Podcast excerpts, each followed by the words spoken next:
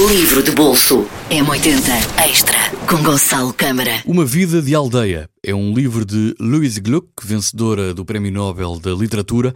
Ela evoca, num, aliás, um mundo mediterrâneo com uma precisão luminosa, centrando-se em momentos de observação e reflexão num tempo presente e real. É um livro arrebatador, uma poesia em que não saciamos a sede de o ler até ao último poema, com uma poesia que faz até recordar a infância.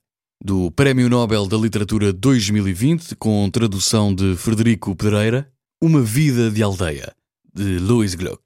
Livro de bolso M80 Extra com Gonçalo Câmara.